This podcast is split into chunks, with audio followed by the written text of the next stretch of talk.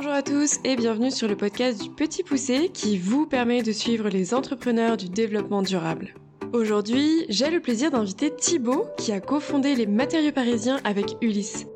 Les matériaux parisiens sont des ateliers de production d'objets durables réalisés à partir de déchets comme de la mare de café, de la peau d'avocat, de la peau d'orange ou encore de la poudre de lait qui permettent de créer un nouveau matériau qui sera utilisé pour fabriquer des objets tels que des lampes, des bougies, des pots de crayon, etc. etc. Ce nouveau matériau se travaille un peu comme du bois qu'il transforme en objet du quotidien. Les matériaux parisiens travaillent également avec des entreprises pour leur permettre d'utiliser leurs propres déchets et créer des objets utiles pour leurs employés comme du mobilier. J'ai eu la chance de visiter leur atelier et de voir les machines qui permettent la fabrication de ce matériau. Mais je ne vous en dis pas plus et je vous laisse découvrir les matériaux parisiens à travers mon échange avec Thibaut. Bonjour Thibaut, merci de, m'accueillir dans tes locaux, même dans ton atelier, parce que là on est actuellement dans, son atelier, il va nous expliquer un peu le, fonctionnement. Euh, pour démarrer, j'aime bien me démarrer par un peu toi, ton histoire, Comment t'en es arrivé là? Quel a été un peu ton parcours avant qui t'a mené jusqu'à euh, lancer euh, les matériaux parisiens? Ouais. Euh, du coup, moi, j'ai fait une formation d'école de commerce. Donc, j'ai un master en, management international à l'école de commerce de, Grenoble. J'ai commencé par travailler dans une industrie à rien à voir. Pour le coup, c'était dans, l'aviation d'affaires où en fait on faisait des designs. Il y avait quand même la partie design, mais pour le coup, c'était pour des, avions privés, des, des, jets. Et je m'occupais de la partie marketing et business development. Et après, bon, j'ai vite fait le tour aussi de cette industrie. je me suis rendu compte que voilà, elle était très polluante, ça me correspondait pas. Et du coup, je me suis plus tourné après vers euh, l'univers startup, où euh, là j'ai bossé soit en freelance euh, et aussi j'ai fait une formation intensive dans la partie sales et business development, sur la partie growth hacking, ce genre de compétences. Et, et, après, ouais, je me suis tourné vers l'entrepreneuriat, où j'avais vraiment envie de rejoindre aussi, prendre part à un projet engagé c'est comme ça que j'ai rencontré Ulysse et de fil en aiguille, on a, on a lancé euh, les matériaux parisiens. Ok. C'était quelle euh, start-up dans laquelle tu as travaillé avant? Euh, Je n'ai pas bossé dans une start-up à proprement parler. j'ai lancé en fait une application aussi. Donc le but c'était de se plonger dans ses souvenirs de façon ludique, entre amis, donc avec des thèmes, des questions du jour. vraiment avoir une approche assez fun et, et aussi challenger voilà, ses, ses, amis sur, sur des vieux souvenirs. Et euh, bon, je me suis lancé seul dans, dans, dans, dans le business et j'avais pas forcément les compétences euh, de développement. Euh, voilà, très bonne expérience, j'ai beaucoup appris, mais j'ai coupé court au projet parce que il fallait, il fallait aussi ouais, faire autre chose et, ramener de l'argent. Et Ulysse, donc, est ton associé, que tu vous êtes rencontrés comment? En fait, on s'est rencontrés sur un festival où lui, il venait tout juste de lancer le projet de son côté. Ça faisait trois mois qu'il avait lancé le projet en, solo. en fait, moi, justement, à cette période-là, je cherchais euh, à rejoindre un projet euh, qui, qui me parlait. Euh, et, lui, il faisait un atelier pédagogique, donc il montrait un petit peu le, procédé de fabrication sur, sur la presse lors du Conscious Festival, donc okay. un gros festival sur, qui promeut les, les solutions de la transition écologique. Et c'est comme ça que je l'ai rencontré, il y a tout de suite eu un, un bon fit, on a fait un, un mois test, et après on a travaillé ensemble et on a créé euh, la société euh, officiellement il y, a, il y a un an en février 2022. Euh, Donc toi, quand tu le rencontres, il lui a fait trois mois de un peu recherche et développement et tout ça. C'est ça. Bah, en fait, avant que je le rencontre, il avait lancé une campagne de crowdfunding qui avait bien marché. Suite à ça, il a pu investir dans, dans les premiers premiers achats à faire. Donc c'était principalement le développement de la, la presse la presse hydraulique et l'achat de quelques moules.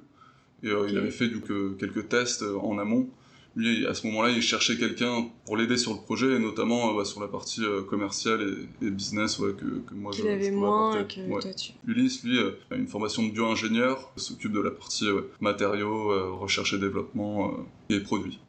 Bah, là, peut-être même rentrer dans le vif du sujet de qu'est-ce que sont les matériaux parisiens, qu'est-ce que vous proposez concrètement, puis voilà comment, comment ça marche. Mhm. bah, du coup, chez les matériaux parisiens, on revalorise les biodéchets en les transformant en matériaux et en objets.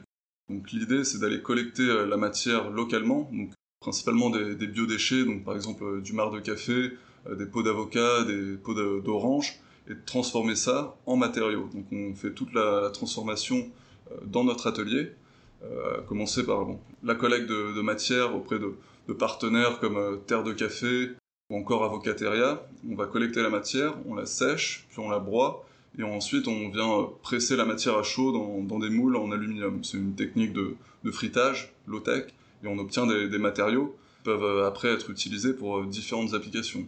Et nos matériaux, ils sont 100% conçus à partir de, de matières revalorisées, et on n'utilise pas de, de liant, pas de colle, pas de, pas de résine. C'est des matériaux 100% recyclés, et donc biodégradables et même compostables. Si on reprend vraiment le process du départ, donc déjà, il faut collecter les déchets. Donc là, vous, avez des partenaires. Alors, qui sont-ils concrètement? Tu as donné quelques mhm. exemples. Combien vous en avez? Comment est-ce que vous animez déjà ce réseau-là? Sur cette première phase déjà de collecte de déchets On a plusieurs partenaires, donc par exemple Terre de Café sur le mar de café, Avocateria sur les pots et les noyaux d'avocat, on travaille aussi avec euh, Mamie et Chaude pour euh, récupérer euh, de la chapelure de pain rassis. pas mal d'ateliers de, menuiserie aussi en, Ile-de-France qui, eux, ont des volumes assez importants de, de de bois. Mais on fait bien attention aussi à ce que le bois soit bien des essences brutes pour ne pas avoir de, colle si c'est de, l'EMDF ou des choses comme ça. On a, on a des partenariats officiels, parfois un peu moins. par exemple, on va aussi dans différents, différents commerces pour aller récolter des, des pots d'orange. Euh, ils ont tous des extracteurs de jus euh, chez Franprix et Monoprix, et ça fait des volumes euh, tout de suite intéressants aussi. Et vous avez besoin de quelle quantité de déchets pour derrière arriver à un produit final Je sais pas quels sont les ratios un peu? Bah, sur les, tout petits produits, c'est 50 grammes de, matière. par exemple, pour faire un abat-jour, on est plus sur 300 grammes. Pour les, contenants, 200 grammes de matière. Et maintenant, on se dirige de plus en plus sur la production vraiment de, de blocs de matériaux et là, euh, par bloc, on a 7 euh, kg de matière revalorisée. Ok. Et donc c'est une collecte que vous, que vous faites à quel rythme à peu près euh? Bah, Plusieurs fois dans, dans la semaine. maintenant, c'est vrai que, étant donné qu'on est en train d'accélérer aussi la production, la commercialisation, bah, on arrive sur des volumes plus importants à, collecter. Et, et, ouais, il va falloir qu'on est petit à petit en train de mettre en place, améliorer notre système de collecte. Là, on va investir dans un vélo cargo potentiellement aussi travailler avec euh, des services de, collecte pour euh, un peu externaliser aussi euh, cette partie sur collecte ponctuelle. C'est un sujet en ce moment, mais on est en train de, de, mettre en place et de l'améliorer ouais, petit à petit. Ok. Et donc collecte, ensuite production, donc production qui est faite ici, donc dans l'atelier mhm. dans lequel aujourd'hui je suis avec toi. Quelle machine vous utilisez et comment ça se passe un peu concrètement? Ouais, bah après avoir collecté la matière, il faut d'abord la, sécher pour mhm. la, stabiliser. Donc là, on a un déshydrateur euh, classique qui, chauffe à peu près à 70 degrés pour venir sécher la matière. Une fois que la matière est sèche, on va la, broyer. Donc on a un broyeur, un, peu un broyeur type céréales, pour obtenir un, grain assez fin. Derrière, on va mettre la matière, on fait en fait nos, différentes recettes qui sont faites à partir des différentes matières. L'idée, c'est d'avoir un profil euh, intéressant en fibres, en sucre, en amidon, pour obtenir un matériau aux caractéristiques techniques intéressantes et, aussi esthétiques. Donc on est en mesure de contrôler la, couleur en fonction de la, matière qu'on met. Une fois cette matière euh, broyée, on la met dans des moules en aluminium qu'on vient presser à l'aide d'une presse hydraulique euh, d'atelier classique. On était sur une presse 30 tonnes, maintenant on va certainement passer sur une, une presse 75 tonnes. Et voilà, en venant presser à chaud la matière, la, matière à l'intérieur va reformer des, liaisons entre les, différentes molécules et, euh, euh, former un matériau euh, résistant, propice pour de, différentes applications. Ok. Et donc avant d'arriver un peu à la bonne composition et le bon dosage, j'imagine, et la bonne utilisation, ça a été plein de tests que vous aviez fait. Ouais, ouais, bah ça. Plus la partie. C'est la partie du lys, ouais, ouais, il en a fait un paquet de tests et il continue d'ailleurs. Mais c'est sûr que au début c'était assez assez expérimental et il fallait vraiment apprendre sur le tas, itérer énormément. Mais euh, maintenant, on est arrivé à, à bien maîtriser euh, les, les, cinq, euh, les cinq matériaux, marc de café, peau d'avocat, noyau d'avocat, poudre de bois. C'est vraiment des process maintenant qui sont maîtrisés. Et maintenant, il y, y, a toujours d'autres d'autres matières qu'on a envie de tester et qu'on teste de, de, façon... Comme le lait tout à l'heure où tu me montrais... Exactement, ouais, la, la, poudre de lait périmé, on a testé mm. aussi les, les, algues, en fonction des demandes des clients et aussi euh, des, gisements euh, disponibles à proximité, eh ben, on, va euh, orienter nos, notre production de matériaux sur, sur les gisements aussi disponibles. Et donc l'objet final, qu'est-ce que c'est? Aujourd'hui, quelle est un peu votre gamme d'objets que vous mhm. proposez? À qui vous le proposez? Ouais. bah, Aujourd'hui, on a une première collection d'objets pour les particuliers, donc qu'on vend à travers notre site et différentes boutiques. Et parmi cette gamme, il y a une gamme de luminaires, plusieurs lampes, des, lampes à pied, des lampes pour, plus pour le bureau, des, des, lampes aussi à suspension, donc on fait des, lustres. On a aussi une gamme de, de contenants, donc soit un pot à crayon par exemple, des contenants pour, pour des bougies, et on développe, euh, on est en train d'étendre aussi, euh, d'élargir notre catalogue euh, produit. Pour le moment, on est sur ce, ce genre d'objets pour, le, pour les particuliers. Et après, on développe aussi sur, des produits sur mesure, plus à destination des, des, entreprises et des marques. On a fait ça par exemple pour un torréfacteur de café, on lui a fait une, une boîte de conservation de café à partir de son mar. Donc là, on est en plein dans l'économie circulaire, c'est vraiment le, le meilleur cas de figure et c'est ce qu'on essaie aussi de, de multiplier, c'est euh, récupérer la, matière auprès d'une entreprise et transformer leurs déchets en matériaux ou en objets pour leur propre euh, usage. On a développé aussi un contenant euh, pour une marque de bougies dans, lequel la, personne va couler sa, cire dans, un pot organique. Donc, il y a pas mal de développement en cours et au niveau des applications, il y a beaucoup aussi de, de demande pour euh, la partie euh, signalétique, euh, PLV. Donc PLV, c'est tout ce qui touche aussi au présentoir dans, les boutiques, les, vitrines. Pas mal de, demandes de, designers. On a développé aussi des vides-poches. on travaille aussi beaucoup avec des designers et des artistes. Et là, par exemple, c'est eux qui vous trouvent ou c'est vous qui allez les chercher? Comment est-ce que vous êtes... Par exemple, pour les designers, c'était peut-être des amis hmm. d'ailleurs Non, aujourd'hui, on a quand même pas mal d'inbound et de, demandes de personnes qui viennent nous contacter euh, au travers d'Insta ou soit directement qui book un call sur, euh, sur notre site internet. Hmm. Donc ça, c'est plutôt, plutôt cool parce que ouais, on a pas mal de demandes entrantes. Ça marche, ça marche principalement comme ça. On va aussi accélérer le démarchage, mais aujourd'hui on a la chance de ne pas être obligé de, de, le faire. Mm. Et donc, euh, donc ouais, c'est plutôt, plutôt cool ça. Ok, donc vraiment partie B2C avec des petits objets du quotidien, déco et tout ça, et presque B2B sur des choses peut-être qui vont peut-être même s'industrialiser euh, si vous commencez à faire euh, des choses qui se ressemblent sur des, j'imagine sur des modèles un peu fixes mm-hmm. à décupler. Ouais, bah carrément, nous là on est en train de prouver justement et de trouver les différentes applications à nos matériaux. Euh, donc c'est pour ça qu'on a lancé pas mal de, prototypes aussi, en fonction des, différents, des différentes demandes qu'on a de nos, clients. L'idée c'est d'arriver à un catalogue produit qui puisse après être mis à disposition des entreprises mhm. et leur dire voilà, vous avez telle typologie de déchets, tel volume, nous on peut s'en occuper, les traiter et les transformer en euh, tout ça comme, euh, comme objet, comme produits qui sont en fait utilisés, achetés régulièrement dans, dans, la plupart des entreprises d'une certaine taille. Quoi.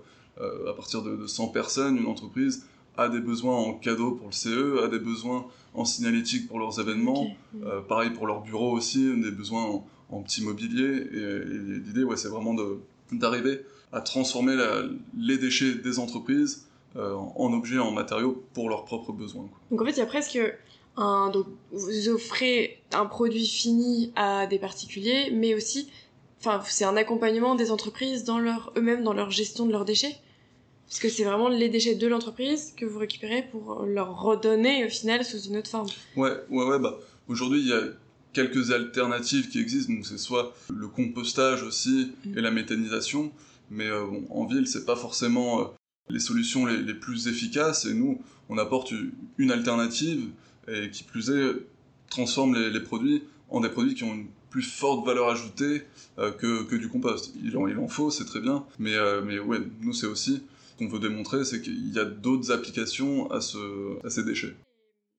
Quand vous vous êtes lancé, alors on en a un peu reparlé tout à l'heure déjà, mais quels ont été un peu les gros gros défis du départ, même si vous êtes encore un peu dedans, parce que un an ça reste jeune pour une mm. entreprise. Quels sont un peu les gros enjeux, les grandes étapes euh, auquel vous êtes confronté encore aujourd'hui? Au début, il y avait vraiment la compréhension de la, matière, arriver à avoir des, matériaux qui soient standardisés, qu'on maîtrise bien la recette. Ça, on commence à, y être arrivé, donc ça, c'est vraiment cool. Maintenant, bah, c'est aussi euh, arriver à des, prix qui sont concurrentiels.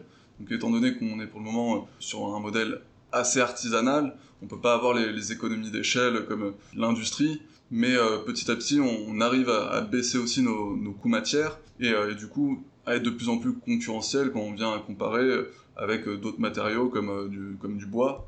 C'est vraiment aussi un, défi dans le sens où il faut venir éduquer le, le, consommateur, à payer plus cher. Ouais, parce que on a pas mal de, demandes et tout, il y a beaucoup d'intérêt, mais après, la réalité, ouais, c'est qu'aujourd'hui, les déchets, même si on, ne les paye pas, euh, ben, on va les collecter, ça demande euh, beaucoup de temps, faut les sécher, et en fait, le, matériau, il y a énormément de, frais associés, et parfois c'est plus cher que d'aller acheter euh, un matériau de, mauvaise qualité, produit en, qui, qui, plus est a un impact souvent assez, assez négatif sur, sur l'environnement. Donc il y a vraiment cette partie d'éducation du, consommateur. Un défi aussi ouais, que, qui est toujours d'actualité. Et euh, bah, nous, on est toujours dans, la, euh, l'optique aussi de réduire nos, coûts. Donc c'est pour ça qu'on on travaille à optimiser les, les procédés de, de, fabrication pour être plus compétitif aussi. Et comment les gens d'ailleurs accueillent ça, le fait que ce soit plus cher euh, J'imagine que on doit se retrouver avec un peu une typologie de clients qui sont plus ou moins sensibles à l'environnement. Bah c'est pas facile au début de leur, leur faire comprendre pour un, matériau euh, qui euh, a des, propriétés assez, assez comparables, d'être plus cher alors que bon, c'est fait à partir de, de déchets. Inconsciemment, en fait, il y, a un peu un, un blocage. Il faut leur expliquer euh, toute la démarche derrière. Et à partir du moment où on n'est pas non plus à des prix qui sortent de. Oui, c'est pas délirant. Enfin, c'est pas, ouais. pas on arrive quand même à, faire comprendre aux, consommateurs euh, que, et justifier le, prix. Quoi. Hmm.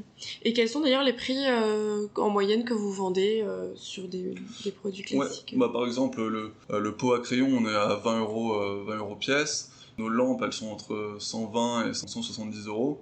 On vend les, le matériau, donc le, bloc de matériaux, 30 par 30 et 5 cm d'épaisseur. on le vend 120, 120 euros. Donc après, qui peut être découpé, euh, réusiné, parce que ça se travaille vraiment de, façon euh, très proche du bois et avec le, même, le même outillage. Quels sont un peu les objectifs de développement commercial de demain? Comment vous, allez vous structurer bah, Là, nous, on est en train de stabiliser la, production. Sans production, il n'y a, a, pas, a pas de vente non plus.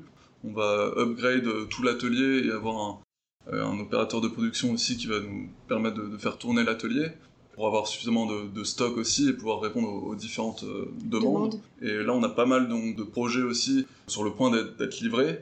Ça va nous permettre d'identifier aussi les, meilleurs secteurs, là où on fait les, marges les plus intéressantes, euh, là où il y a un réel intérêt aussi pour nos matériaux. Donc c'est identifier aussi les, les cibles et le marché qui va accrocher quoi. Exactement. Et après nous on veut vraiment s'orienter davantage sur la production de, de matériaux et vendre le, le matériau euh, directement brut à des entreprises qui sont en mesure, elles, de, de transformer le matériau en des produits finis. Donc, euh, par exemple, des, des, menuisiers, des usineurs qui, eux, ont leur propre clientèle et ont la capacité de, de travailler euh, la matière. Et on pourrait faire par exemple des fenêtres en bois. Alors moi qui travaille un peu dans le bâtiment, je pense forcément à ça. Mais des fenêtres en bois faites à partir de, de ces matériaux-là? On pourrait, ouais, c'est envisageable. Après, bon, c'est quand même une surface assez, assez grande. Pour le moment, nous, on est limité par le, plateau de notre presse euh, sur, des objets 30 cm, 30 par 30. Après, ça peut, ça peut venir euh, s'assembler, se, se, monter. Par contre, ouais, on, a quand même des applications aussi euh, sur la partie décoration d'intérieur, habillage, par exemple, muraux, donc des revêtements muraux. et, aussi, on est en train de développer avec une entreprise des, des caches-prises fait à partir de, de nos matériaux ce serait presque plus le même métier, j'ai envie de dire, si vous vendez vraiment uniquement le, matériau en tant que tel. Vous avez moins la partie designer l'objet. Vous souhaitez faire les deux pour le moment On veut toujours garder euh, en interne comme une petite partie de design, que c'est important de, de, pouvoir nous aussi tester pas mal de, de choses sur nos matériaux. Après, dans l'optimisation des, des, process et tout, demande quand même pas mal de temps mm. et il faut savoir euh, déléguer parfois certaines, euh, certaines parties du, du, business mais pour autant, ouais, continue de, de, développer un catalogue avec des designs. Donc c'est notamment euh, Elise là, qui, euh, qui est en stage chez nous et qui, qui s'occupe de euh, la conception et de design de pas mal de produits dont on a lancé les, les prototypages. Ok, tu serais presque faire une marque avec vos objets à vous, votre catalogue. Ouais, bah, il y, a, y a la marque Les Matériaux Parisiens, donc mhm. avec les, les objets qu'on a développés. Et après, on fait aussi des, des collaborations avec donc des, des, designers pour venir produire en fait leurs objets eux vendent, vendent les produits finis au travers de leurs canaux de distribution, mais on peut le, vendre aussi, nous, sur, au travers de, nos boutiques et, de notre site internet. Ok, alors sur la composition de l'équipe, tu commençais à parler d'une Élise, mhm. qui est dans aujourd'hui chez les météo parisiens? Ça, bah aujourd'hui on est 5 et on va très prochainement être 6.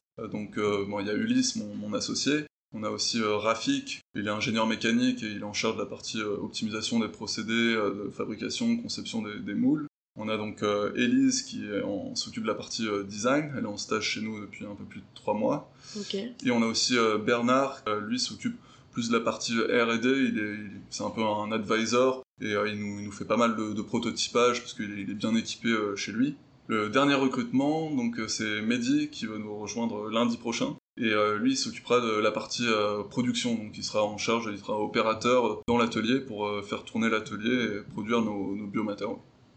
Et toi, tu avais déjà managé avant, avant cette expérience-là? Pas vraiment, non. Non, non. Donc, parce que dans l'ancienne boîte de design, c'était une petite boîte. On avait des gros clients, mais par contre, ouais, c'était un petit cabinet.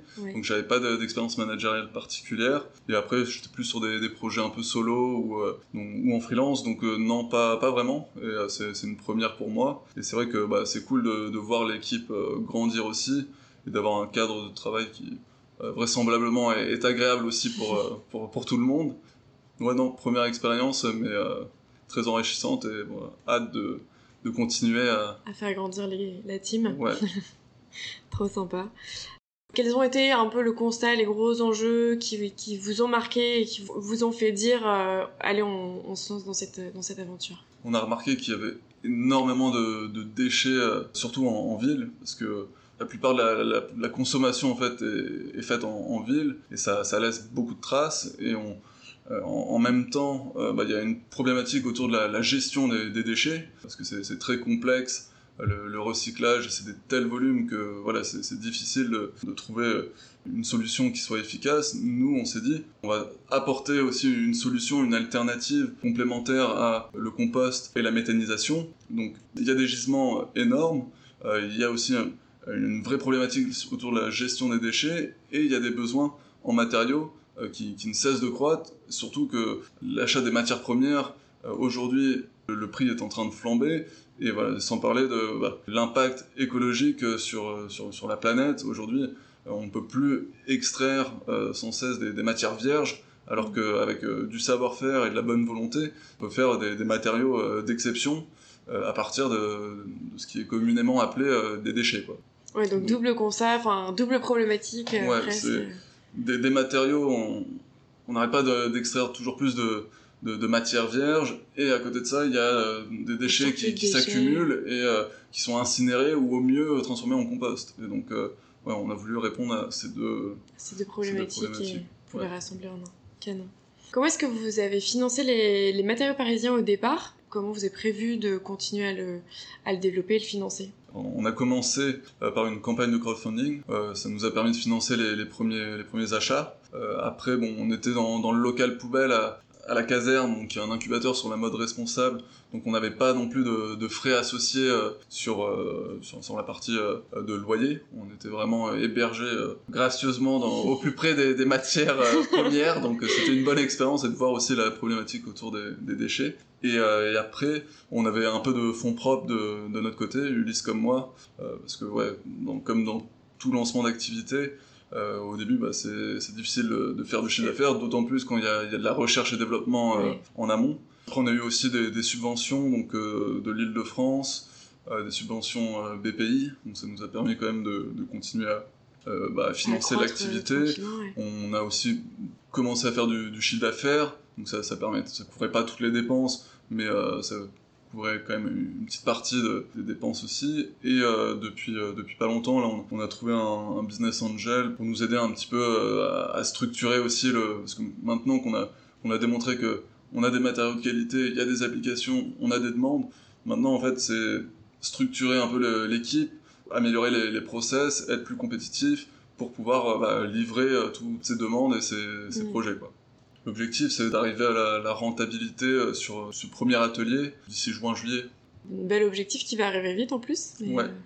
ouais, bah là, en, upgradant euh, tout l'atelier avec euh, ouais, les, différents projets en cours et tout, normalement, ouais, on, devrait vraiment accélérer sur, sur la partie commercialisation et génération de chiffre d'affaires dans, les, dans les prochains mois. Ok, super. Bah, affaire à suivre alors. yes. alors, j'aime bien clôturer le podcast par deux, trois questions de fin. Pour toi, quelles seront un peu les deux, trois qualités nécessaires pour être un bon entrepreneur? Pour moi, bah, il faut être curieux, parce que il faut s'intéresser à pas mal de choses parce que pour, comprendre en fait les, rouages euh, de c'est avoir la, big picture en fait. Parce que c'est hyper important d'arriver à prendre euh, du recul et, voir le, le, projet dans son dans son ensemble. Parce qu'en fait euh, c'est vraiment ta capacité à prendre des décisions des bonnes décisions qui, qui impactera ton, ton business. La persévérance. Parce que franchement c'est galère, c'est pas facile tous, les, les jours. ouais ouais, c'est un peu les, montagnes russes. Euh, elle revient euh, toujours, cette qualité, cette qualité revient toujours. Et c'est pour ça qu'il faut aussi, euh, pour moi, lancer un business à deux, parce que dans, dans les moments de galère et tout, t'as vite le moral down et tout s'il y a pas quelqu'un pour tirer vers le haut et inversement. Mais ouais ouais, clairement il faut faut rien lâcher quoi. et donc un bon associé euh, qui euh, qui peut remonter la pente quand toi t'es down évidemment. Ouais ouais ouais donc euh, la, la, complémentarité est, importante. Dernière question, est-ce que tu as un entrepreneur à me recommander qui a développé un business durable, tout domaine confondu, et que tu aimerais que j'invite sur le podcast? Bah, Moi j'aime bien Maud Caillot, ce qu'elle a fait chez avec Gringot. Alors, je connais pas. Gringot, c'est une banque, une néobanque euh, ah euh, qui finance la, transition écologique. Donc, euh, ouais, elle a vraiment fait un, super boulot pour faire du monde de la finance un secteur un petit peu plus responsable et, durable. C'est un secteur qui, qui bouge pas ou très peu depuis pas mal d'années et qui a un impact significatif sur, sur l'environnement. Et donc, euh, ouais, franchement, euh, elle fait du super bon boulot et j'aime beaucoup tout le personal branding autour d'elle, euh, principalement sur, sur LinkedIn, elle est très active. ça laisse présager quelque chose de. Ça bouge bien dans, dans, le monde de la finance, en tout cas, ça c'est une bonne chose. J'en ai bien besoin. Ah bah, j'irai voir.